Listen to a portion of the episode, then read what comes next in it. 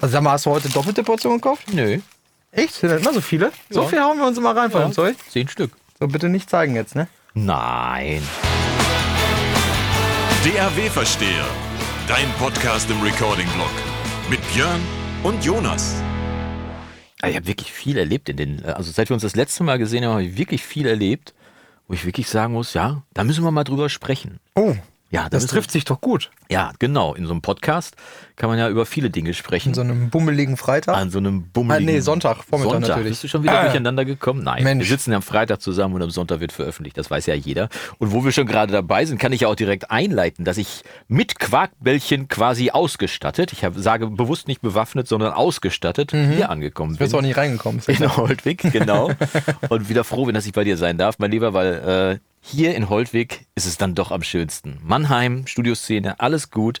Aber hier bei meinem Freund, den goldenen Ohren von Holtwig, bei Björn Schlüter, du hast mir ein bisschen gefehlt in der Studioszene. Ja, also ich wäre auch sehr, sehr gerne dabei gewesen, aber umso glücklicher bin ich, dass du heute den Weg wieder hier ins äh, wunderschöne Dörfchen häufig gefunden hast, damit wir heute noch mehr Nerd Talk über äh, Nerd Talk halten können, den du wahrscheinlich gehalten hast. Oder zumindest werde ich ja davon jetzt erfahren. Bewusst hast Genau. du noch nicht so viel erzählt. Nee. Deswegen äh, würde ich, Ich sagen, bewusst zurückgehalten. würde ich sagen, Chapter One äh, für, für heute, würde ich sagen, Studioszene 2022. Jonas, wie war es? Pass auf. Okay, anders. Erstmal etwa, nee, ich, ich habe ja gesagt, es ist viel passiert. Ja. Bevor ich zur Studioszene komme, ist ja noch viel mehr passiert. Das heißt, es fing damit an, dass ich, die Studioszene war ja, ich war am Dienstag auf der Studioszene, also jetzt vergangenen Dienstag. Und davor war aber ja der vergangene Freitag. Und an diesem bewussten Freitag war ich in Gronau mit meinem Sohnemann bei Mark Forster. Ah, 9000 Leute, Open Air. Äh, Karte kostete, hatten wir im, im Dezember gekauft oder im, im November, 45 Euro. Würde heute gar nicht mehr gehen. Nee. für 45 Euro heutzutage noch eine Karte. Ähm, ich habe mit, mit Kollegen gesprochen, die im Veranstaltungsgeschäft sind und die sagen, alle Preise, Personal, Halle, Energie, Dienstleistung, Sachwart, alles um den Faktor 2 bis 3 hoch. Die Karten sind aber ja schon länger verkauft. Mit anderen Worten, Geld verdienen ist echt schwer geworden und mit 45 Euro kannst du schon mal haken. Aber fand ich toll, ist dabei geblieben. Herr Forster ist auch aufgetreten und war echt ein gutes Konzert. Jetzt kann man über Mark Forster ja sagen, was man möchte irgendwie. Aber das war ein blitzsauberes Konzert. Der Typ ist 1A authentisch, also so wie du den auch bei, bei The Voice siehst, so. Schalk im Nacken, irgendwie zwischendurch springt er einfach ins Publikum, lässt sich eine Leiter hinterher tragen, stellt sich irgendwo ins Publikum rein und sagt zu, einer, zu so einer Perle, bist du alleine hier? Dein Mann ist nicht da? Ja, gib mal dein Telefon, wir rufen den jetzt mal an. So. und dann hat er den tatsächlich angerufen Okay. und gefragt, äh, warum er nicht da ist. Er hat ihm, hat ihm erst gesagt, ähm, äh, ja, hier ist die äh, Polizei Gronau, ihre Frau ist äh, stark angetrunken, nackt auf der Bühne rumgesprungen und der Typ sagt ins Telefon, ich bin stolz auf sie. Richtige Antwort auf jeden Fall. Okay. Dann hat er den eingeladen, dann war der hinterher noch da. Also klar, einstudierte Situation macht er wahrscheinlich jedes Mal, wenn er irgendwo auftritt. Aber es passte halt alles. Ne? Und Publikum war extrem Familie. Also es war ganz viele Kinder, Familie, sonst was irgendwie. Also kein Hulli-Gulli irgendwie, sondern es ist einfach ein ganz feines Fest gewesen. Da habe ich halt, wie gesagt, als ich dann auf die Karte nochmal drauf geguckt habe, ich gedacht, für 45 Euro kommst du heute nirgendwo mehr auf ein Konzert. Das können die nicht bezahlen. Also nicht in der Größenordnung. Es war eine riesen LED-Wand hinter denen aufgebaut, Ja. sodass du, egal wo du standest, konntest du immer gut sehen. Top ausproduziert, super Licht, irgendwie Kameraleute dabei, etc. pp. der Kollege, von dem ich dir eben erzählt habe, Ja. mit dem ich die nächsten Tage äh, auch eine Messe betreuen werde, Ja. tontechnisch, der war der Systemtechniker tatsächlich. bei also war wirklich blitzsauber, Sound war gut, es war alles wirklich gut. Vorband war gut, die Gitarristin von Mark Forster stand mit ihrem Looper auf der Bühne und hat abgeliefert. Irgendwie mein Sohn war sofort Feuer und Flamme. Mhm. Total geil gemacht irgendwie. Und ich meine, sich alleine vor ein Publikum von einem anderen Künstler zu stellen. Also Ja. egal, ob du mit dem später dann als Dienstleister auf der Bühne egal. stehst. Ne? Du stehst da alleine, Ja. eine junge Dame und die hatte eine Flying V um, das sah schon mal ziemlich scharf aus, irgendwie so, ein, so, ein, so, ein, so eine Baskenmütze auf, dann lange blonde Haare, dann diese Flying V um und dann machte die halt ihr Ding mit ihrem Looper und es waren gute Songs, war ordentlich.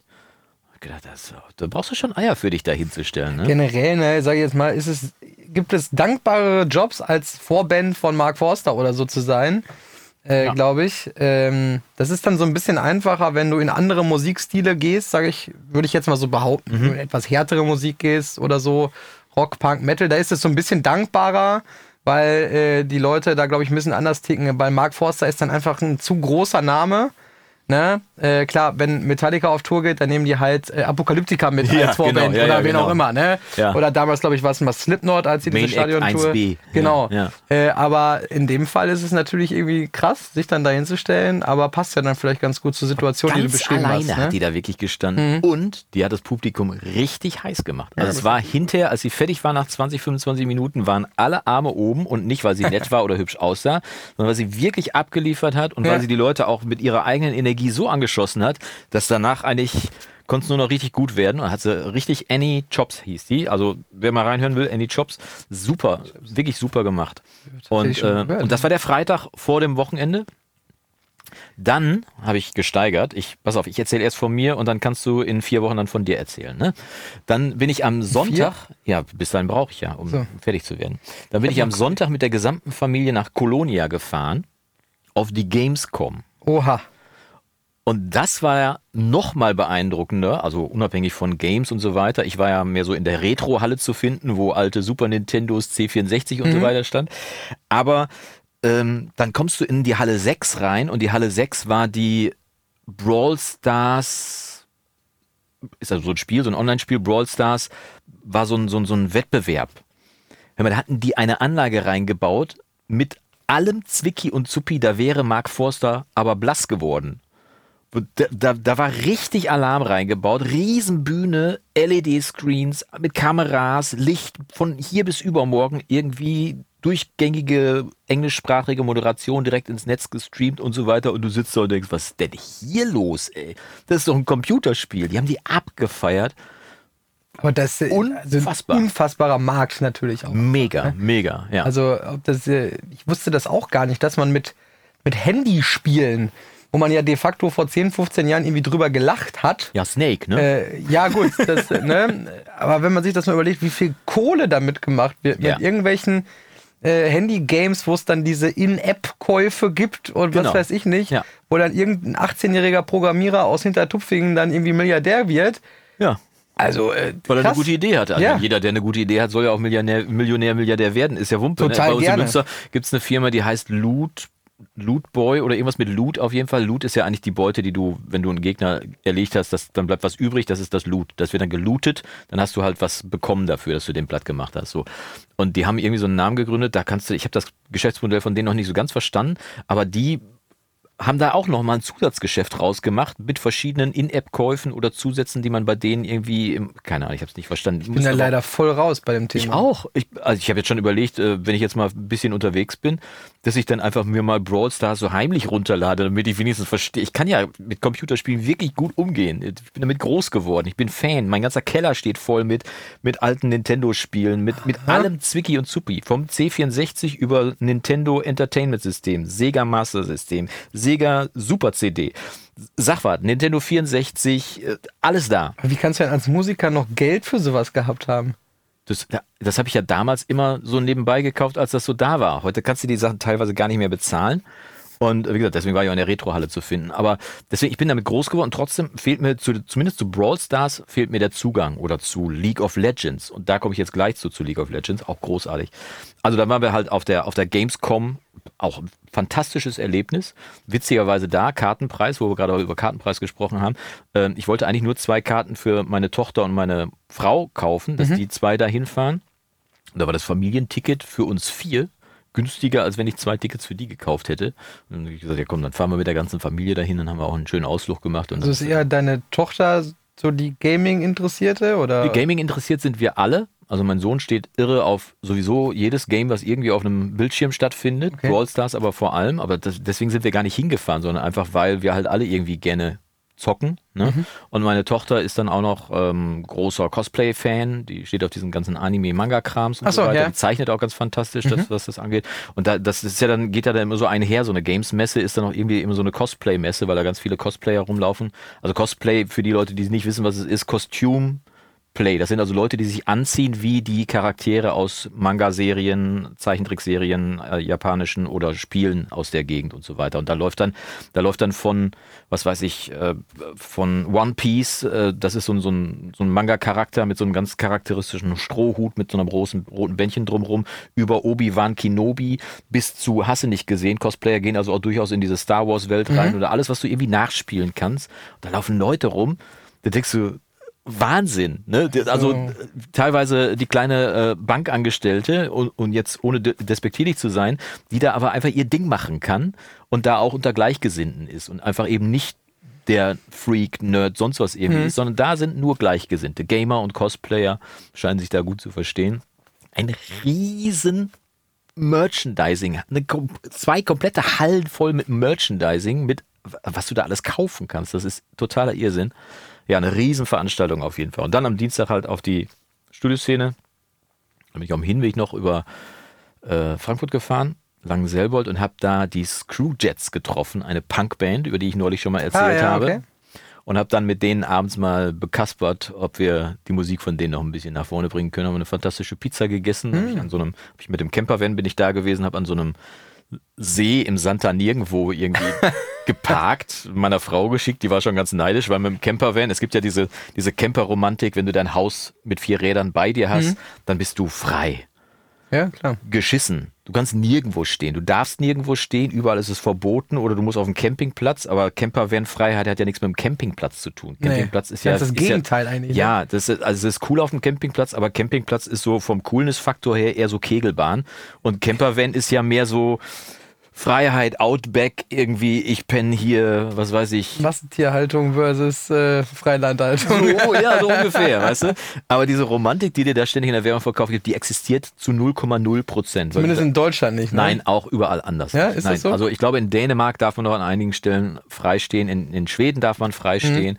aber sei es Holland, Frankreich, äh, Griechenland, äh, Sachwart, Spanien, nirgendwo darfst du freistehen. Deswegen gibt es auch Web-Apps äh, oder, oder Handy-Apps, wo du dann tatsächlich gucken kannst, wo Leute ihre Stellplätze anbieten, also eben Bauernhöfe, die dann sagen, so, hey, bei mir okay. sind zwei Jahre, ne? so, also so, dass du so halb freistehen kannst. Okay, ne? dass du auf privaten Flächen, äh, aber Ja. dann die, die Was eben kein Campingplatz ist, die bieten Ja. dann aber auch keinen Aber das Campingplatz. kostet dann Geld. Also Kann sein, kann Okay. für Geld, kann aber auch einfach so sein, hier kannst du hinkommen. Und wir haben dadurch ja zum Beispiel im Urlaub einen Campingplatz gefunden in Rom zum Beispiel, mitten in Rom, was Mhm. kein Campingplatz war, sondern einfach nur ein Stellplatz für Vans. Ne, und da waren dann halt ein paar Camper standen dann da und wir dann halt mit unserem da auch waren wir mitten in Rom. Cool. Also das war schon ziemlich cool, direkt an der Via Appia. Das ist diese eine der ältesten Straßen in Rom witzigerweise, weil mir stockt jetzt gerade, ich musste noch mal kurz überlegen, witzigerweise habe ich zu der Zeit gelesen, der Graf von Monte Cristo von Robert Dumas, glaube ich. Und da ging es dann im Buch selber auch um die Via Appia in Rom, wo ich gedacht habe, guck mal, in dem Buch wird die schon erwähnt, die eine der ältesten Straßen Europas irgendwie, ist schon, ist schon ein Ding. Das, das hat schon was da. Faktor. Und jetzt Ja. stehen wir hier mit dem Van irgendwie so an so einem useligen Stellplatz. Naja, und dann bin ich dann von Langselbold dann rüber halt zur Studioszene, Mhm. hab da dann mein Interview gemacht mit, mit Moses Schneider und Wolfgang Stach. habt ihr über die Wurst gesprochen? Nein, wir haben nicht über die Wurst gesprochen, weil ich habe ja schon mal ein Interview mit Moses gemacht und Ja. da ging es tatsächlich um die Wurst. Weil das ist so äh, gefühlt immer so, Moses Schneider ist direkt so, ja, dann Wurst. Wurst, Ne? Wir müssen genau, über die ja. Wurst sprechen. Na, ich habe vor fünf Jahren habe ich dann, äh, ich hatte vor mich noch mal kurz informiert, was ich eigentlich so alles gemacht habe. Und vor fünf Jahren bin ich in Berlin bei ihm im Transporterraumstudio gewesen, haben wir gequatscht. Mhm. Habe ich noch fast gar nicht mehr wiedererkannt, weil er jetzt mittlerweile keine Haare mehr auf dem Kopf trägt. Er hat also jetzt auch die gleiche Frisur wie ich. Sehr schön. Und er hat auch diesen Drum-Workshop da gemacht zum Thema Drum Live Ja, und natürlich wird er da über die Wurst gesprochen. Ja. Warum soll ich ihn dann nochmal zu fragen? Nee, wir haben über Vorproduktion gesprochen. Produktion, Vorproduktion Hm. und wie man eigentlich mit jungen Künstlern eigentlich rangeht oder generell mit Künstlern rangeht. Und ich bin eigentlich davon ausgegangen, dass da eine Kamera läuft, weil ich wollte das gerne hier auf dem Kanal posten. Jetzt lief da keine Kamera, das ist nur als Podcast gesendet worden, aber ich überlege, ob ich das vielleicht doch noch machen soll. Einfach ein Bild von uns dreien da irgendwie einzublenden und dann kommen sagen, weil das Gespräch selber war cool. Es war einfach, wir haben da eine Dreiviertelstunde geplaudert irgendwie und es war wirklich, ich spreche auch nicht jeden Tag mit, mit zwei Leuten, die, die, äh, so große Hits produziert haben, so große Mhm. Bands produzieren und so weiter. Das war schon sehr spannend. Und dann gab es halt auf der Superbooth jede Menge zu entdecken. Ne? Studioszene. Der Studioszene, Superbooth. Immer komme ich durcheinander damit. Wahrscheinlich, weil ich dieses Jahr zum ersten Mal in meinem Leben auf zwei Messen gewesen bin. Auf der Studioszene, ja, ja, genau. Dann bin ich da rumgelaufen, habe so verschiedene Leute getroffen, ganz viele Freunde vom Recording-Blog gef- getroffen, die alle zu mir kamen und mir gesagt haben, dass sie meine Videos mögen, CDs in die Hand bekommen, Visitenkarten, wusste gar nicht, dass es das noch gibt, das Medium. Ja, ja. Ähm, lustige Geschichte. Ich treffe den Kameramann vom, vom YouTube-Kanal Soundfile. Soundfile, also geschrieben P-H-I-L-E, Soundfile. Ähm, auch ein guter Kanal. Und er sagte, ey, ich bin, ich bin hier der Partner vom Eagle. Eagle ist der Typ, der vor der Kamera sitzt Ja. und ähm, schlaues Zeug erzählt. Und äh, dann waren wir so am Plaudern. Neben ihm stand ein Typ. Und wer ist er? Ja, der ist äh, Jill von Sauer. Ach so, ja, den kenne ich sogar, ja, ja. Genau. Auch ein guter Typ. Aber ich war gerade so im Fluss, dass ich ihm gesagt habe, Sauer, super, ich habe einen Tisch von dir, ich bin unzufrieden. oh.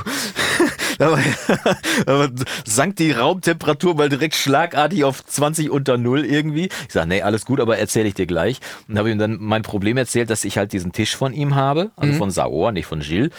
Und ich einfach nicht verstehe, warum die Fläche von diesem Tisch glatt und und, und äh, nicht gedämmt ist, weil der Lautsprecher strahlt nun mal auch nach unten ab und du holst dir Kampffiltereffekte. Ja gut, aber das ist aber eher ein Fehler dann auf deiner Seite, Ich den weiß Tisch so zu so kaufen. ne? Ich meine, du siehst ja, was du kaufst. wenn da ein Studiotisch dran Ich hatte gedacht, dass der schräg steht. Oder dass man den zumindest schräg stellen kann. Ist ja auch Wumpe. Ich habe ja jetzt dann von Markus Bertram mir diese Filzplatte drauf montieren lassen, die genauso teuer war wie der Tisch übrigens.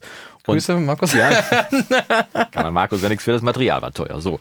Aber äh, seitdem sind dann die Kampffiltereffekte auch weg. Ne? Und weil ich ja keine Angst habe zu experimentieren. Aber da, da war, das war wie so ein Schockmoment. Der Gilles guckte mich an und froh so alles einig. Auf der, Wollte ihm ja gar nicht ich hatte auf der treten. letzten Studioszene ein fast identisches Gespräch mit Ja? dem Jill. Weil, ähm, ich hatte, ähm, als ich noch die, die Neumann äh, K310 Ja. äh, hatte, ähm, ich hatte ja erst die K310 einzeln und dann die K310 mit den Bässen. Ja. Aber erstmal hatte ich sie ja einzeln und hatte dann passend zu meinem Saor-Tisch hatte ich mir diese Stative gekauft, die auch sehr, sehr hübsch aussehen Ja, von äh, ja. Saor. Und da gab es schon, ähm, erstmal ging es darum, dass dieser Farbton von meinem Tisch, von dem Maestro-Tisch, den gab es eigentlich zu dem Zeitpunkt offiziell noch nicht von der Stange für die Boxenstative. Also war ich äh, ähm, damals schon über E-Mail mit dem Jill in Kontakt äh, und er sagte, ja klar, kein Problem. Ich sage in der Produktion Bescheid, äh, ne, das ist jetzt nicht der Aufwand, das Holz in der Farbe von dem Tisch zu lackieren. Das Ja, ist kein super. Stress. Äh, also mega nett, total cooler Kontakt. Na, auf jeden Fall kamen dann ähm, die beiden Stative mit leider ziemlich krasser Verzögerung hier an, weil die eben direkt äh, von der Produktion in, ich glaube, Rumänien äh, sitzen Custom. Made quasi. Äh, genau. Ähm, kamen die halt direkt rüber und das war irgendwie mit der Logistikfirma, keine Ahnung. War auf jeden Fall ein bisschen ätzend, aber gut, passiert. Ja. Ich hatte ja noch ein paar Stative hier stehen, so war es ja nicht. Auf jeden Fall kamen die an und die haben so eine ähm, so einen Verschluss, wo du quasi, ja, jetzt wird irgendeiner, der da mehr Plan von hat, mich wahrscheinlich auslachen, wo du halt so einen Stift rausziehst, dann hast du so ein Raster, wo du das in der Höhe verstellst und Ja. dann den Stift auch als Sicherung sozusagen, Ja. als wieder reinsteckst. Ne? Und äh, diese Vorrichtung war halt an einem der beiden Stative kaputt. Na gut, kann ja passieren. Ja. Kann passieren. Ist aber ärgerlich. Ne? Natürlich ärgerlich, weil es jetzt auch so ein mehr oder weniger Custom-Made-Produkt war und so. ja. Ähm, naja, auf jeden Fall habe ich dann äh, Kontakt aufgenommen, dann leider nicht mit dem Jill, sondern eben mit dem Zuständigen dort vor Ort direkt. Ähm, und die Antwort, die ich halt damals bekommen habe, die hat mir halt überhaupt nicht gefallen. Das war halt so, ja, das ist das und das Teil, äh, das schicken wir dir dann neu raus, da musst du nur hier machen und da und hier eine Schraube und da kurz raus, mit dem Hammer musst du das dann rauskloppen, das Teil und so. Ich so, das, Alter, Leute, also ich hab fertige Stative genau, gekauft. wenn ich irgendwie jetzt ein Ersatzteil brauche oder sowas, ne, äh, kein Problem, ne. Mein Con EQ hier, der, der, der äh, Raumfilter, der war auch mal äh, kaputt. Ja. Da fing der Typ mir am Telefon auch an zu erzählen, was ich denn jetzt aufschrauben müsste und, äh, und wo ich was wegmache. Und ich gesagt habe, Leute, ich kaufe hier nicht für, für zweieinhalbtausend Euro irgendwas und Ja. äh, setze mich dann hier äh, irgendwie mit dem Lötkolben hin oder so. Ne? Ähm, auf jeden Fall hatten wir das dann aber irgendwie geklärt, ähm, dass er mir tatsächlich dann einfach nur dieses Ersatzteil schickt. Ähm, und ähm, irgendwie hat er mir ein paar Fotos geschickt von dem, was ich machen muss. Ja. Es war gar nicht so schlimm, wie es sich erstmal angehört hat. Ähm, auf jeden Fall war das dann so die Geschichte. Das dauerte dann auch irgendwie wieder zwei Wochen Und das oder hast du mit dem dann da vor Ort besprochen. Und äh, ja. auf der Studioszene äh, standen wir dann, dann nämlich auch. Und äh, witzigerweise äh, kannte er mich dann tatsächlich irgendwie durch Social Media, weil ich auch einer der mit der ersten war, der diesen Tisch hatte, Okay. als der rauskam. Ähm, und eine ganze Zeit lang äh, quasi äh, mein Studio und das Studio von einem holländischen Kollegin, äh, Kollegen auch von äh, Obsidian Mastering heißt der. Äh, wir beide waren immer so die wenn, Endorser wenn die halt, ohne Endorser zu ja, sein. genau. Ja, also genau, ohne ja, Geld ja. dafür zu kriegen, wurden wir für die Werbung dieses Tisches dann genutzt, auf Webseite, äh, Katalog, überall. Und deswegen hatte er mich irgendwie so vor Augen. Und dann kam halt so direkt dieses Thema, wo ich gesagt habe, hier, ne, hier meine Bilder überall benutzen. Der arme ne? Kerl. Letztes Jahr die Nummer mit dir, dieses Jahr die Nummer mit mir. Also soll ja kein Sauer-Bashing werden, ganz im Gegenteil irgendwie. Ähm, Ne, tatsächlich hat mich heute noch ein Kollege gefragt, ey, ich bin unzufrieden mit meinem Tisch, der auch ähm, ein bisschen Analog-Equipment hat. Ähm, und der hat so, ich weiß gar nicht, was das ist, also eine relativ breite, mittlere Arbeitsfläche einfach und dann halt die, die, ähm, die Racks so außen gibt's ja, Ja. Von, auch von Saoa und Ja. von anderen. Ähm, ob ich zufrieden wäre mit dem Tisch und da habe ich wirklich noch gesagt, ja, absolut zufrieden. Ne? Also Ja. deswegen, um das mal kurz zu sagen, auch die Stative mittlerweile verkauft an den äh, Kollegen ähm, Lukas, weiß gar nicht mehr, wie er weiter heißt. Äh, ich glaube Strong Meine Productions heißt sein Studio. Der hat sich sehr darüber über die Boxenstative gefreut, weil ich sie nicht mehr brauche. Also wirklich tolles Zeug, sieht richtig gut aus, Ja. ist Funktion, äh, von, Ja. von der Funktion her. Ähm, äh, tipptopp, sehr gut durchdacht. Also und nicht, dass das jetzt falsch rüberkommt. Ne? dazu sagen. ne? Ich meine, da kam ja ein Einzelteil, den habe ich ja selbst zusammengebaut und auch das war wirklich super, Easy. super easy und schnell. Hab selbst ich hingekriegt. Also. Wieso hast du zwei linke Hände, alles Daumen, alle links? Nee, ganz so schlimm ist nicht, aber äh, jetzt auch nicht deutlich begabter als das. Oh, okay, ne? alles klar. Nee, also nur, dass das jetzt nicht Ja, falsch ja. rüberkam, dass wir hier über Saor irgendwie Nee, ganz, ganz war, war nur so eine lustige Mhm. Geschichte am Rande. Ja, wie gesagt, Markus Bertram habe ich auch getroffen. Das war auch cool. Wir haben, äh, ich habe mit Markus gesprochen über Raumakustik und so weiter. Hat Cool. auch einen Vortrag da gehalten. Und dann zum Schluss des Tages habe ich dann noch ähm, mir einen Workshop angeguckt, der wirklich sehr abgefahren war. Ich habe ja gerade League of Legends gesagt. Mhm. Und es gibt ein äh, deutsches Produzententeam, die heißen zwei, die kommen aus Hamburg und die machen Game Trailer. Mhm. Und die haben dann, stand zwar Masterclass dran, aber im Prinzip haben die eine Session aufgemacht. Also ich weiß nicht, ob, das, ob das eine Masterclass ist oder einfach ein Deep Insight, tiefer Einblick oder was man nicht möchte. Ist ja auch egal, war auf jeden Fall Ja. extrem spannend. Und die haben halt am Anfang von diesem Ding, haben die diesen Game Trailer gezeigt, der wirklich voll produziert, mit Spielszenen gerendert. Das Spiel sah aus wie ein Film irgendwie. Und dann haben die halt die Session aufgemacht, die Cubase-Session, und haben gezeigt, was die so alles gemacht haben. Und das war wirklich ein Blick hinter die Kulissen, wo du wirklich sagst, wow, das war wirklich spektakulär. Ich pack's mal in die Shownotes rein, Link zu dem, zu dem Trailer, damit ihr mal gucken könnt, was da, was das wirklich war. Das, also, das mit cineastisch zu betreiben, mit bombastisch, wäre untertrieben gewesen. Also, die haben, die haben riesige Chöre drin gehabt, eine ziemlich geile Stimme von dem Typen, den ich leider für den Namen vergessen habe, Ja. muss ich nochmal herauskriegen, der das gesungen hat. Witzige Geschichte da, der hat das eigentlich nur so als, als Guide-Track eingesungen und dann blieb das drin. Da war er plötzlich der Artist, der das gemacht hat irgendwie. Und die, äh, die, das ganze Scoring und so weiter haben die tatsächlich mit einem echten Orchester aufgenommen. Das heißt, sie hatten das fertig gemacht irgendwie mit ihren Libraries, auch ziemlich gute Libraries schon und sagten auch, dass der Unterschied vom, von der Library zum, zur echten Aufnahme heutzutage gar nicht mehr so irre riesig ist. Ne? Aber wenn du natürlich beides zusammenfügst, ne? du hast einmal das programmierte Zeug und auf der anderen Seite dieses, was da vom großen So Orchester genau. aufgenommen also wurde. Ich ne? würde behaupten, selbst in Hollywood und Co. sind mittlerweile äh, auch viele synthetische Sachen dabei. Absolut. Ähm, ne, aber so richtig den Reiz, natürlich, meine, da bin ich jetzt auch der falsche Ansprechpartner. Wenn ich jetzt sagen würde, als äh, Dirigent von Orchestern Das und Orchester als Orchestermusiker, wäre, genau. nein, nein, Ja, ja. das kann man alles mit dem Computer heute machen. Ja. Nee, aber ist schon so. Das merkst du selbst, wenn du beispielsweise ähm, zwei Szenarien, selbst wenn du nur einen Bläsersatz machst, Ja, was heißt denn nur? Bläser, also es gibt keine guten synthetischen genau. Bläser. selbst wenn du einen vier- oder fünfstimmigen Bläsersatz nimmst und von den fünf Stimmen zwei live einspielst Ja. und den Rest aus der Dose nimmst oder vielleicht drei, je nachdem, was jetzt für eine Zusammensetzung, Ja, ja, Saxophon, genau. Trompete, Posaune, das ist schon was ganz anderes, als wenn du alles synthetisch Absolut, hast. bin ich voll bei dir. Bei Streichern genauso. Äh, dann, keine Ahnung, nimm irgendwie ein Streicherquintett oder Quartett auf und fette das halt irgendwie an. Ja. Äh, aber du kriegst einen ganz, ganz anderen Vibe obendrauf. Ne? Das Absolut. ist die echten Instrumente so. machen irre viel aus. Und dann haben die das halt, und er erzählte dann halt auch von seinem Erlebnis. Die haben also einen Nerd bei sich in der Firma dann auch, der das Ganze dann ausnotiert. Also die schreiben das Zeug dann alles. Mhm. Ja. Und dann haben sie halt auch einen Nerd, der das dann, der das dann ausnotiert für Orchester. Und dann bist du halt in diesem Aufnahmeraum und da sitzt dieses Orchester und spielt das Zeug, was du dir auf der Tastatur ausgedacht hast und ballert dir das um die Ohren und spielt es mal eben vom Blatt und macht das runter. Und er erzählte halt auch, dass es bei diesem Game Trailer sogar so geil gewesen ist, dass sie erst die Musik gemacht haben in das hat vier, fünf Monate gedauert, auch bis die fertig waren, aber erst die Musik gemacht haben und dann quasi das Visuelle drauf programmiert wurde. Okay. Also die ganzen Animationen, der ganze Krams, weil normalerweise ist es umgekehrt. Ne? Du kriegst einen Film, Ja. so, mach mal was. Ne? Und er sagte, ja, irre viel Zeit gehabt, durften irre viel ausprobieren. Und dann kam halt meine Frage, ganz am Schluss habe ich dann gefragt, wie denn so ein Mix entsteht. Weil die haben dann, er sagte, die große Session hat final 900 Spuren gehabt. Und wenn man weiß, dass der Typ bei Hans Zimmer gelernt hat, Hans Zimmer hat ja, glaube ich, eine der größten Sample, Sample Libraries aller Zeiten auf x Rechnern Ich wollte gerade sagen, gleichzeitig da, da laufen und- äh, mehrere Rechner auch gleichzeitig, damit das Rechnerpark, überhaupt genau. funktioniert. Ich glaube, das, das Template von dem lädt alleine 14 Tage, bis das hochgefahren ist. So. Auf jeden Fall, da hat er gelernt, da gibt es so ein Camp irgendwie in Amerika, da hat er gelernt und ist dann wieder zurück nach Deutschland gekommen. Und 900 Spuren hatten die dann. Und ich habe dann halt gefragt, wie, wie mischen die das denn? Mischt ihr das dann quasi, wenn ihr alles, alle Ideen drauf habt, alle, alles da, macht ihr dann alle Fader runter? So, jetzt mischen wir das Ding. Er sagt, das, das Ding entsteht beim Machen.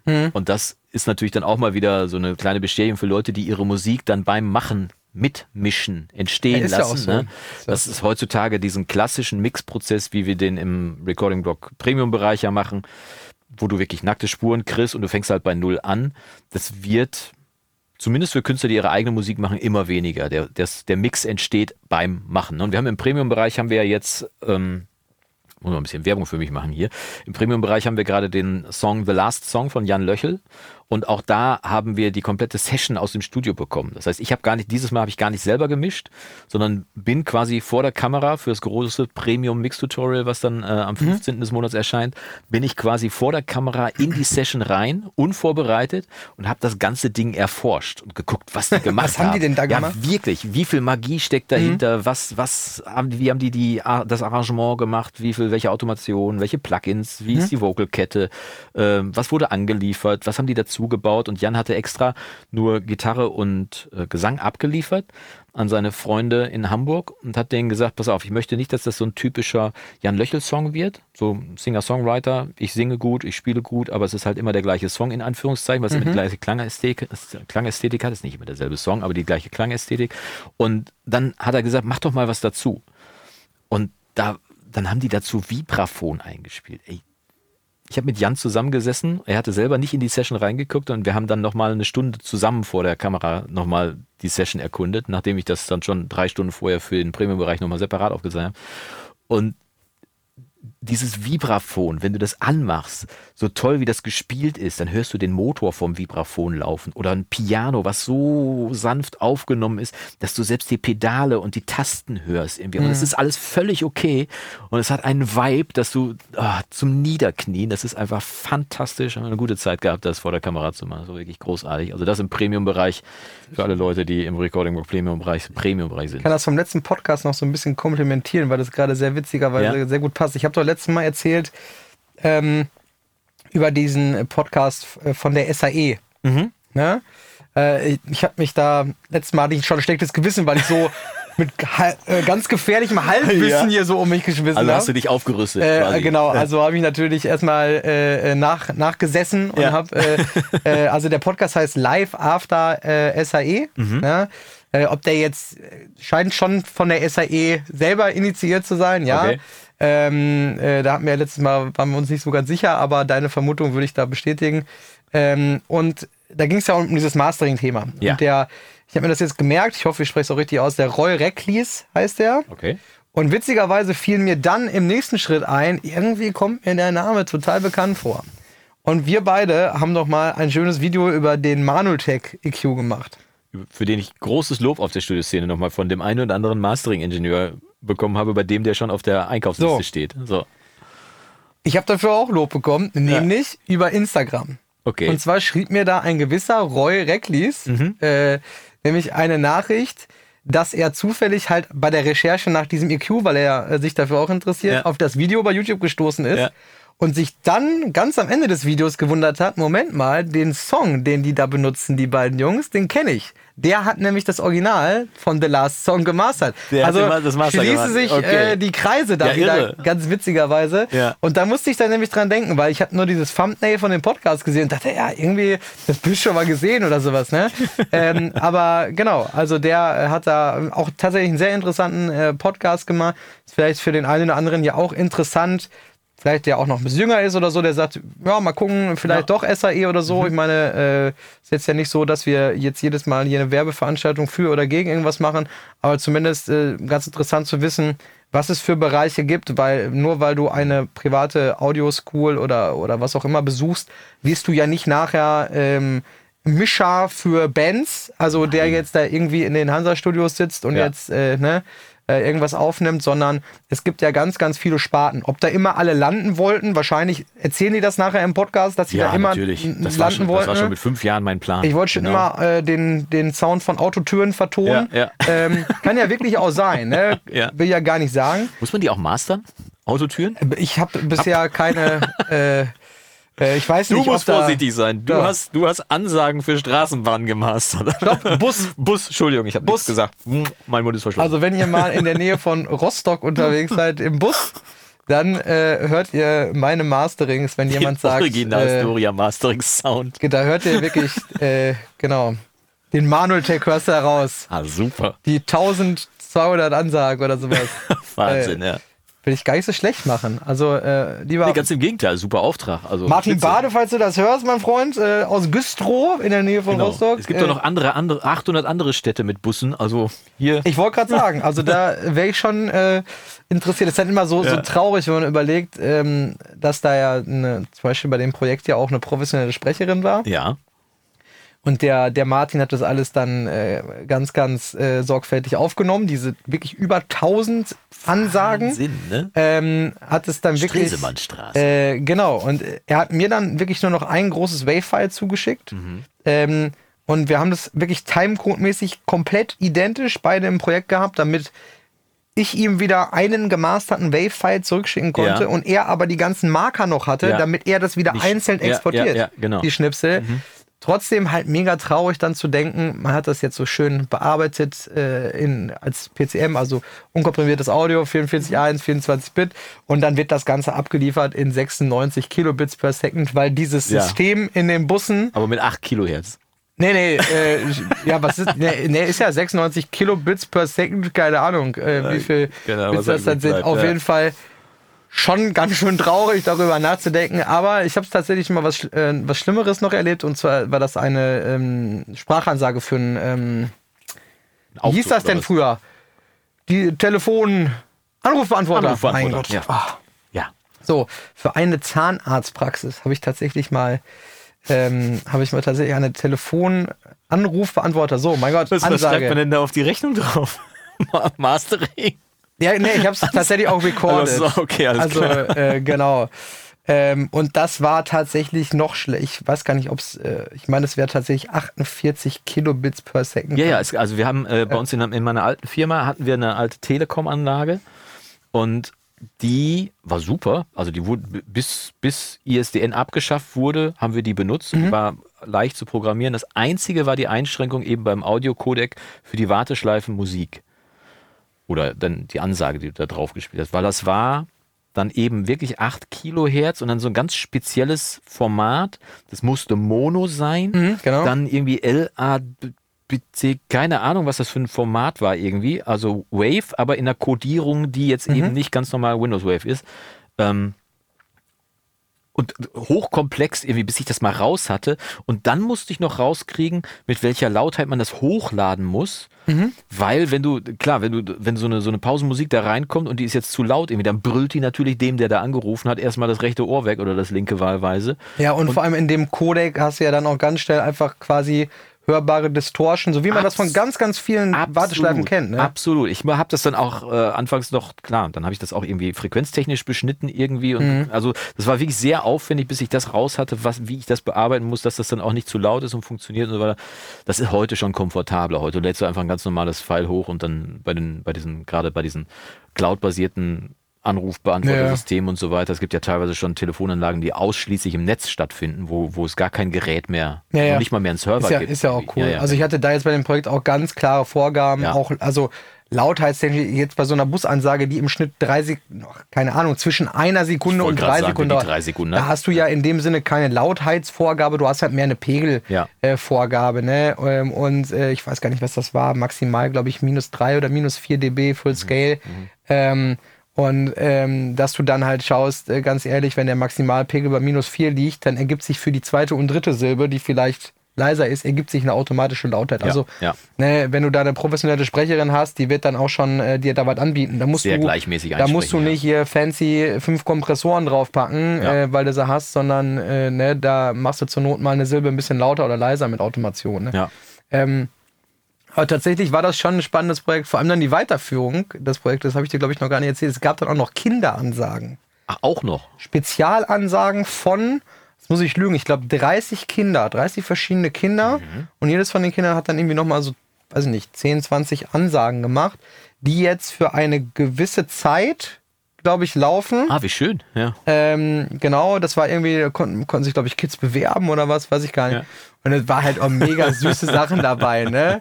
Irgendwie, weiß ich nicht. Äh, Bahnhofstraße oder so. keine Zähne drin stehen, Ja, genau, Bahnhofstraße.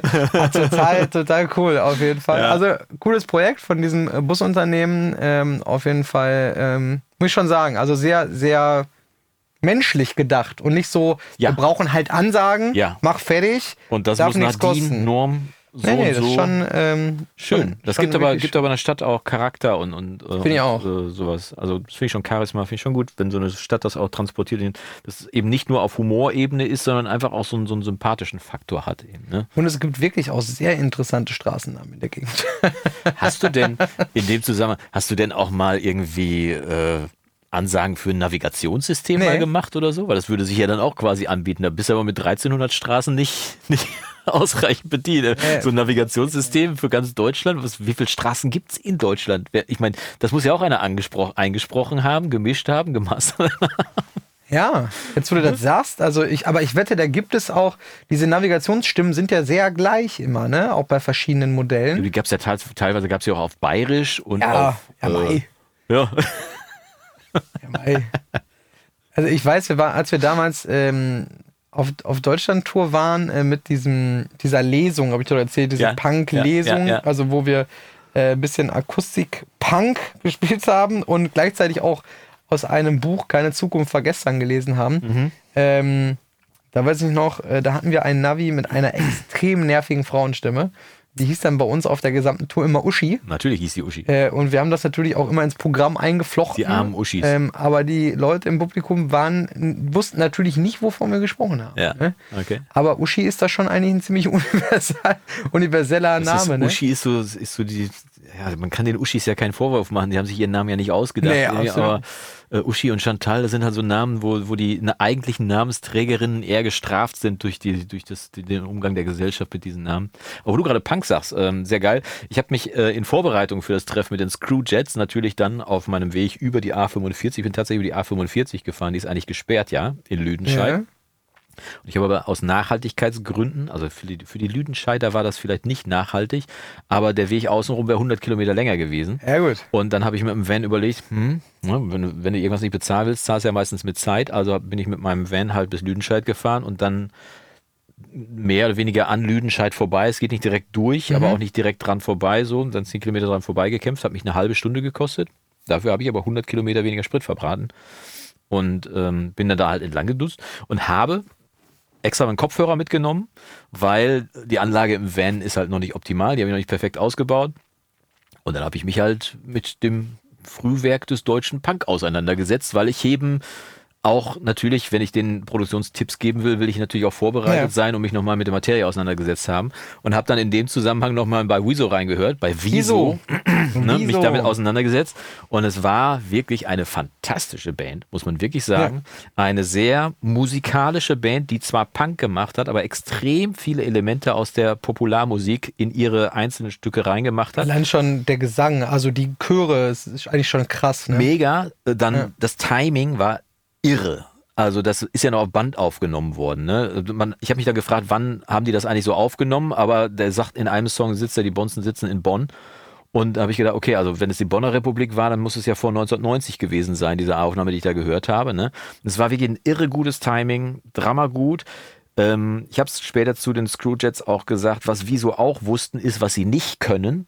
Und das haben sie dann auch nicht gemacht. Also Sachen einfach nicht zu spielen, die die, die sie einfach nicht gut hingekriegt haben.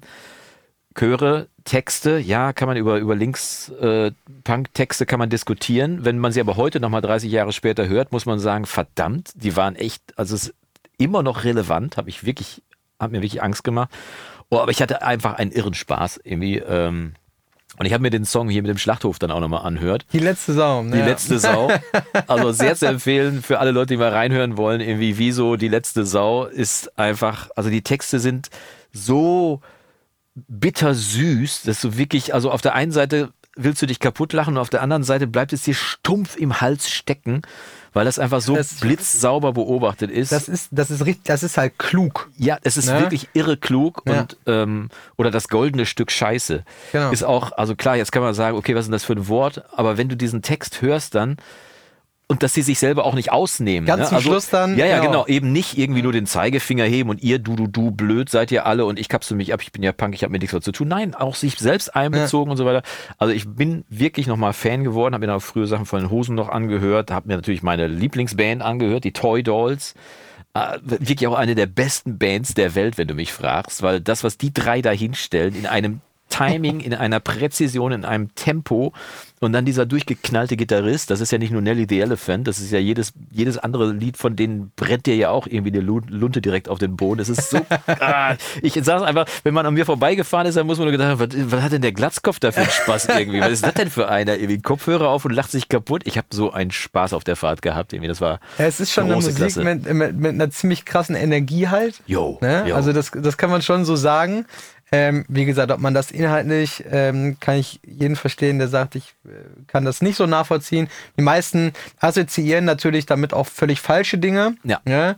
Äh, das darf man auch nicht vergessen. Also ähm, kennt man natürlich selber vielleicht so, wenn man mal über das Thema nachgedacht hat oder früher so ein bisschen in der Szene unterwegs war. Natürlich gibt es so wie in allen Subkulturen, ne? Punk ist ja ganz bewusst auch eine Subkultur, kann man, Ja. muss, muss man, muss man, oder darf man zum Glück ja so sagen. Äh, genau wie dann irgendwie so diese, gut, mittlerweile eher Mainstream, aber früher dann auch diese Techno-Geschichte, Mhm. ne? Das war ja auch eine Subkultur oder ist eine Subkultur. Acid, Äh, genau. als es aufkam. Ja, es ist ja nicht so, dass jetzt alle Leute, und ich rede jetzt bewusst über Punk-Musik, Mhm. ja, ähm, das sind jetzt ja nicht alle linksradikale Leute mit einem grünen Iro, die Molotow-Cocktails auf Polizeiautos werfen. Nee, Ne? das und ist eben nicht nur genauso- Hafenstraße Hamburg. So, und genauso ist nicht jeder, der, keine Ahnung, äh, irgendeine Black Metal Band hört, äh, ist jetzt auch nicht jeder Satanist und äh, schlachtet äh, Schafe bei sich im Keller. Mhm. Ja, oder Ne? heimlich auf der Wiese, ja. so, genau, und nicht ja. jeder, der Techno hört, schmeißt sich jeden Morgen am Aufstehen eine, eine Ecstasy-Pille rein. Also, Nur jeder das- Zweite. Ja, am Wochenende gut, natürlich ja. schon, aber. Nein, aber du weißt ja, was ich meine, ne?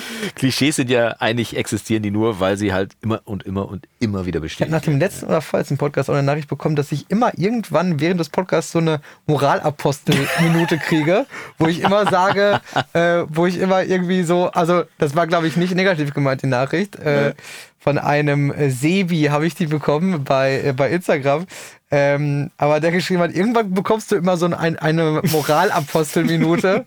ähm, ich hoffe, das war nicht negativ gemeint. Ja, also ich ist tatsächlich fanta- fantastisch. Ähm, ich habe mir eine Ader für den Punk gehabt, Äh, vor allem, weil das auch einfach gute Bands waren. Also Ja. zumindest die, die erfolgreich waren und die sich durchgesetzt haben, so, waren wirklich gute Bands, die natürlich einen harten Streifen gespielt haben. Es war also wirklich, während der Punk früher ja eher daraus resultiert, Punkmusik daraus resultierte, ja, kann sich jeder irgendwie ein Instrument nehmen, wir brennen mal einen drauf los, war das spätestens Mitte der 80er durcherzählt, das Thema, wie jeder dafür was spielen. Es musste auch musikalisch gut sein. Und es war wirklich echt, also da kann sich so manche Rockband bei dem Tempo, was die auch gespielt haben, an der Präzision echt eine Scheibe abschneiden.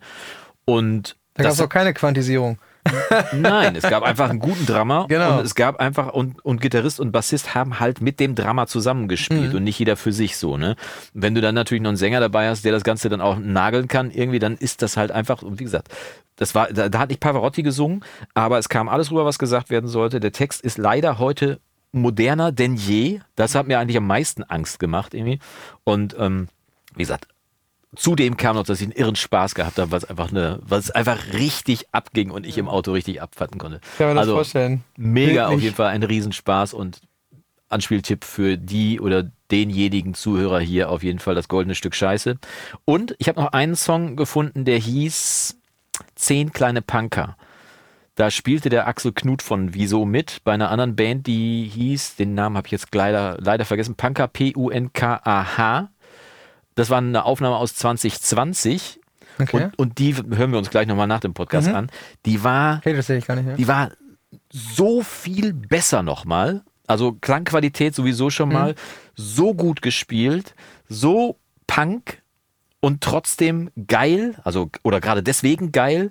Und der Text war auch, da war, die haben alles richtig gemacht, was moderne Punkmusik heutzutage ausmachen muss. Äh, Und äh, ich will den Hosen nicht zu nahe treten, aber das ist natürlich deutsche Rockmusik, die die machen mittlerweile, ne? Auch wenn die aus Ja. so diesen, diesen Punk-Rhythmus diesen Punk-Background haben. Aber das, was, was bei zehn kleine Punker abging, ich schwöre dir, dass du gleich so ein Grinsen im Gesicht haben wirst, weil dir das einfach einen Riesenspaß macht. Das hören wir uns dann Der auf jeden Axel Fall. Kurt ist auch, glaube ich, Äh, der. ah, Kurt hieß er, genau, ja. Äh, also Sänger-Gitarrist, ja. Ich glaube aber auch, ähm, das ist auch der Produzent, also dementsprechend auch eigenes Studio, glaube ich. Ähm, das ist, glaube ich, alles selbst produziert Ja, sozusagen. okay. Zumindest äh, war das ähm, am Anfang der 2000er müsste es so gewesen sein. Ähm, der kommt ja aus dem Schwabeländle, aus, ich glaube aus Sindelfingen kommen die da unten die Ecke. Ähm, Hört man Ja. jetzt am Slang nicht. Äh, ja, es gibt ein paar äh, äh, Songs, wo die auf Mundart, Schwäbisch ja. ja. Ja, äh, äh, unterwegs sind, ja.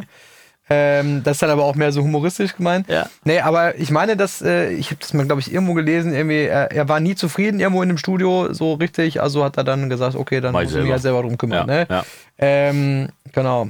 Deswegen, ähm, aber ich bin gespannt äh, auf die Nummer. Auf Ja, und, und dass, dass nicht alle Punker blöd sind oder dumm sind oder sonst was oder dass Punk halt eine, eine Lebensanschauung ist, die nicht jeder teilen muss oder so, dass das aber nicht heißt, nur weil die irgendwie mit einem Iro und einer Dose Bier irgendwo auf dem, auf dem Parkplatz sitzen, heißt das ja nicht, dass die blöd sind. Ähm, vielleicht sind die sogar schlauer als so manch anderer, aber die haben, in dem einen Song haben sie zum Beispiel Schopenhauer zitiert, der mal gesagt hat, und ich, diesen Satz, den, ich glaube, wenn ich mir mal was tätowiere, dann tätowiere ich mir das auf den Oberarm. Der Satz hieß, Herkunft ist keine Leistung. Und das, ich habe da gesessen und habe einfach gedacht, was für ein geiler Satz. Also jeder, ne, also was für ein irre guter Satz. Natürlich kann ich irgendwie stolz auf Sachen sein, aber Sachen, die ich nicht beeinflussen kann, ja, wie soll man darauf stolz sein? Herkunft ist keine Leistung.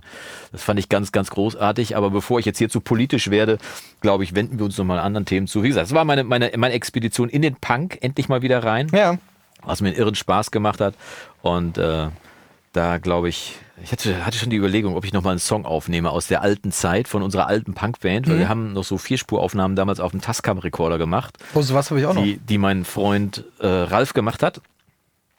Der hatte damals diesen, diesen Tascam Vierspur-Rekorder und dann sind wir bei meinen Kumpels Dirk und äh, Johannes, äh, genannt Antec Pistole und Jupp Zup Schulte, sind wir unten in den Keller gegangen und der Keller war, ja, wie hoch ist ein Keller? Irgendwie, wenn der zwei Meter hoch war, ne? das war aber ein relativ großer Raum, dann war da ein Schlagzeug drin und dann haben wir da den Vierspurrekorder aufgebaut und dann wurde aufgenommen und ich habe die Kassette noch, wo alles drauf ist, nicht die Vierspuraufnahme, die ist leider verschollen, Ich habe tatsächlich noch so ein Gerät hier stehen. ja, ich habe das Gerät auch zu Hause. So, ja. ja, ja, ich habe auch eins. Äh, Also bei mir kommt ja nichts weg. Ich habe sogar einen DAT-Rekorder. Also Oha. ich kann abspielen, was, Minidisc kann ich. So. Es kommt ja nichts weg bei mir, ne? Also das ist ja, ist, ist, bin ich ein Messi, weil ich, ich alles Nein. aufbewahre? Ich bin ein, ich bin äh, ein vorwärtsgewandter Retro-Typ. Ich war ja schon bei dir zu Hause und Ja. man kann überall durchlaufen. Ja, noch. Ja. Ja, also gut, wenn das natürlich noch so weitergeht die nächsten 20 Jahre. Ja, keine Ahnung. nee, ich bin da, was das angeht, eigentlich angekommen. Aber, aber wie gesagt, ich, ich habe dann tatsächlich überlegt, ob ich das nochmal aufnehme. Und dann habe ich aber schon gleichzeitig wieder Angst, ob die Magie da nicht weg ist, weil Jonas von heute spielt natürlich einen ganz anderen Streifen mit einem ganz anderen Know-how, mit einer ganz anderen Technik als Jonas vor 30 Jahren. Hm. Den Amp habe ich noch, die Gitarre habe ich noch, das Fußpedal habe ich noch. Kommst du Also auch in den Keller? Da kommt nichts mehr. In den Keller würde ich sogar noch reinkommen. Ja, da musst du natürlich da rein. Ja, Das ja. wäre tatsächlich mal eine Überlegung. Vielleicht soll ich das mal anstoßen, dass ich mich mit den Kumpels 30 Jahre danach nochmal treffe. Ja. Und wir haben damals, wir waren eine der ersten Bands, die in Münster im berühmten Gleis 22 gespielt Ah, haben. ja. Als der Club gerade aufgemacht hat. Heutzutage ja regelmäßig der beste Club der, äh, der Nation. Ist das so? Ja, tatsächlich. Das Gleis 22 wird regelmäßig, äh, oder zumindest vor der Pandemie, wurde regelmäßig ausgezeichnet als Ach, einer krass. der besten Live-Clubs äh, der Nation. Ich habe da so vor, boah, ich weiß gar nicht, 13 Jahren Mhm. oder so habe ich da, glaube ich, mal gespielt, mhm. Gleis 22. Ja. Und das Ja. Gleis. Und wir waren halt da Anfang der 90er eine so der ersten Bands, die da so gespielt haben. Mega. Ja, also auch auf der Habenseite auf jeden Fall. Cool. Das ist ein kleiner Exkurs in meine Vergangenheit. Ja, und äh, jetzt nochmal zum Thema Studioszene. Also ich Ja. habe ja auch ganz viele äh, äh, Nachrichten bekommen von Leuten, teilweise Fotos, die also die Fotos mit dir gemacht Ja. haben, so im Sinne von, wo bist du denn eigentlich? Äh, was, Dankeschön. Natürlich- Frage. Hat mich natürlich sehr gefreut, äh, äh, dass ihr mich da nicht vergessen habt. Nee, äh, gab es denn irgendwie, gab es denn irgendwas total Neues jetzt? Wurde irgendwas vorgestellt, was du vorher nicht wusstest? Oder wo du sagst, äh, die Info war geil oder das Gespräch war besonders interessant, irgendwie, wo du jetzt was raus mitnimmst? Oder? Also erstmal, ich war am, am Stand von Sonnable. Mhm. Ich habe neulich das Video über den Smart Comp gemacht und habe dann nochmal mit, äh, mit den Kollegen von Sonnable gesprochen und ähm, hatte so die eine oder andere Anmerkung nochmal zum Plugin. Ähm, und das wurde direkt aufgenommen und soll überprüft werden. Da soll es demnächst noch ein weiteres Plugin geben. Da bin ich mal gespannt, was die Jungs sich da ausdenken. Die kommen aus Österreich, Mhm. äh, die Jungs und Mädels. Und äh, da bin ich schon sehr gespannt. Habe ich denen auch gesagt, dass ich das ganz großartig finde, dass es, dass solche Technologie auch aus Europa kommen kann. Ja, So genau. großartige Programmierkunst. Und die haben mir nochmal bestätigt, wie viel Herzblut da reinfließt. Und das merkt man auch an jeder Ecke und an jedem Ende. Also Sonnable auf jeden Fall. Ganz großartig. Ähm, Universal Audio waren leider nicht da. Okay. Äh, Austrian Audio war da, also ein zweiter Öster zweites österreichisches Unternehmen war da. Die waren vor drei Jahren auch da. Mhm. Auch ein super Stand. Dann bin ich bei Arturia gewesen, habe mich da ein bisschen unterhalten, war auch ganz spannend. Die haben so ganz abgefahrene Boxen im Vertrieb gehabt. Also da, da, der Vertrieb, der auch Arturia macht, vertreibt auch so ein ganz spezielles Paar Boxen. Ich habe den Namen leider vergessen. Aber das war, die waren so, da war keine, keine Wand von dieser Box war irgendwie parallel zu anderen. Das war, die waren so schräg gebaut und dann eine Dapolito-Schaltung äh, Ja. beziehungsweise Aufreihung der, der, der Treiber, sodass du wirklich einen, einen echten definierten Spot hast, wo du sitzen kannst und so weiter. Sehr abgefahren. Die Boxen, allerdings auch ein sehr abgefahrenes Preisschild. Also das sah, die kommen aus Korea, die Boxen. Äh, Designs sind die allerdings in Deutschland, dann gebaut in, in Korea und Okay. äh, hat aber ein wirklich ausgewachsenes Preisschild dran, wo ich erst gedacht habe, wie cool, wenn ich die mir mal hinstellen könnte. Und dann habe ich gedacht, äh, na, vielleicht bin ich dann doch eher bei deinen Boxen, wenn ich das nächste Mal Oh. mal wechseln sollte. Also dann doch nochmal so viel äh, über den M4s, ja? Nee, aber, ähm, aber so auf den Versuch ankommen Ach so. lassen, wenn ich die M4s kenne, das äh, weiß ich auch nicht. Irgendwie. Ja. Bei Und- M4 dann auch da? Von, von, äh, Nee, als ich M4 letztes Mal da war? Nee, M4 war Bei nicht da. M4 da. beziehungsweise nicht M4 selber war letztes Mal Mhm. da, sondern wahrscheinlich dann irgendwie der, weiß ich nicht, äh, ist, Der Vertrieb ich glaube, das ist hier Mega Music heißen die, glaube ich. Kann Ja, Mega sein? war da, Mega Audio. Oder Mega Audio, Ja, kann das genau. sein, dass M4 da im deutschen Vertrieb ist? Weiß gar nicht. Nee, Mega Audio ist hier Warm Audio und so, ne? Mega Audio, ja, Warm Audio war auch da vertreten. Mega Audio, der Vertrieb selber war auch da. Mhm. Ähm, witzigerweise kommt der Pressemann aus, ähm, aus Münster. Ah, der war aber leider nicht da, der Peter. Schöne Grüße an dieser Stelle, Peter, falls du das hören solltest. Wir sind hier nur am Grüßen. Ist dir schon mal aufgefallen? Wir, Das ist ja nicht schlimm. Ja. Äh, Wichtig wäre, dass die Leute das halt auch hören, ne? Ja, also was, was für mich halt wirklich toll war auf der Studioszene, dass so viele Leute zu, zu mir gekommen sind Ja. und sich bedankt haben für die Videos, weil Mega. oft schreiben viele Leute das gar nicht drunter, weil die eben im Social Media nicht stattfinden, weil die vielleicht auch keinen Account haben. Der Vorteil an YouTube ist ja, du kannst ja ohne Account gucken. Ne? Und ähm, da gibt's ja dann quasi so eine Art Dunkelziffer, die eben nicht abonniert haben, aber trotzdem viele Videos gucken und so weiter. Und was mich persönlich dann auch freut und manchmal auch verwundert ist, dass das durch alle Grade der Professionalität geht. Also, dass ich angesprochen werde vom Auszubildenden im Bereich Audiotechnik. Wir waren ja in Mannheim, die Studioszene ist in Mannheim. In, Mannheim, in Mannheim ist ja auch die, äh, die Deutsche Popakademie. Mhm, ja. Das heißt, also da wird ja nochmal auf einem anderen Level ausgebildet als bei SAE Hofer oder sonst was irgendwie. Und ähm, Darüber möchte ich mir jetzt kein Urteil erlauben, das weiß ich ehrlich gesagt nicht. also die Jungs, mit denen ich da gesprochen habe, die haben mir schon erzählt, dass da, dass da, vielleicht wird da auch anders gelehrt.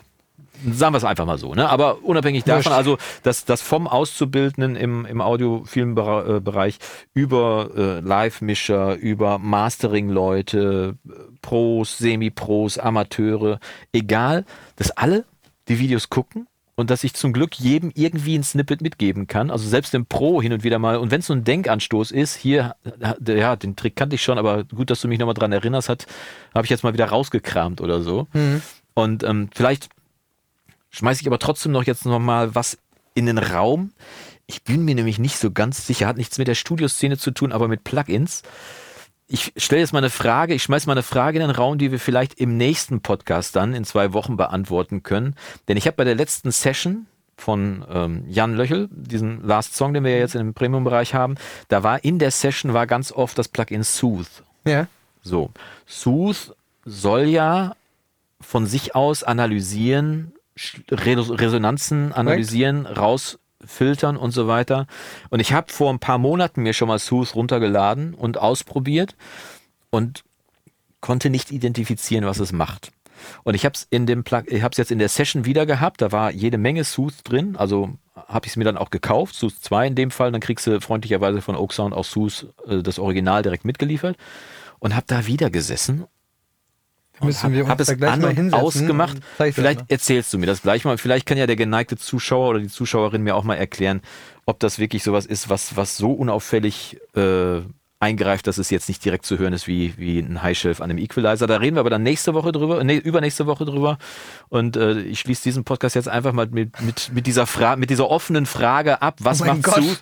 Ja, was macht Sooth? Weil ich konnte es mir bisher nicht erklären. Ich habe aber den Verdacht, dass meine Ohren einfach nicht gut genug dafür Die sind. Leute werden jetzt den Sonntag damit verbringen, irgendwie. sich eine äh, Testversion runterzuladen und mal reinzuhören. Naja, ich glaube, die, die, die meisten werden das Plugin vermutlich sogar besitzen. Die werden jetzt alle äh, aufgeregt im Kreis laufen, durch den Garten oder durch den Ah. Park und denken, der, der Wagner, den muss ich irgendwie jetzt, äh, da muss ich jetzt mal gucken, dass ich da. Vielleicht könnt ihr mir einfach einen Tipp geben, wo ich hinhören muss, damit ich. Äh, manchmal ist es ja auch so, dass du es gar nicht, weil du, weil du dich auf eine andere Sache konzentrierst und dann das, das Offensichtliche nicht wahrnimmst oder so. Aber wie gesagt, wir beiden setzen uns jetzt gleich in meinem Mastering-Studio hin. Du zeigst mir Sooth und was es kann. Und die und euch da draußen wünschen Björn und ich wie immer vom Guten und das Beste. Und dann schalten Sie auch nächste Woche wieder ein, übernächste Woche wieder ein, wenn unser Freund Björn Schlüter sagt. Die Quarkbällchen war mal wieder fantastisch. Tschüss, dass es dir gut geht.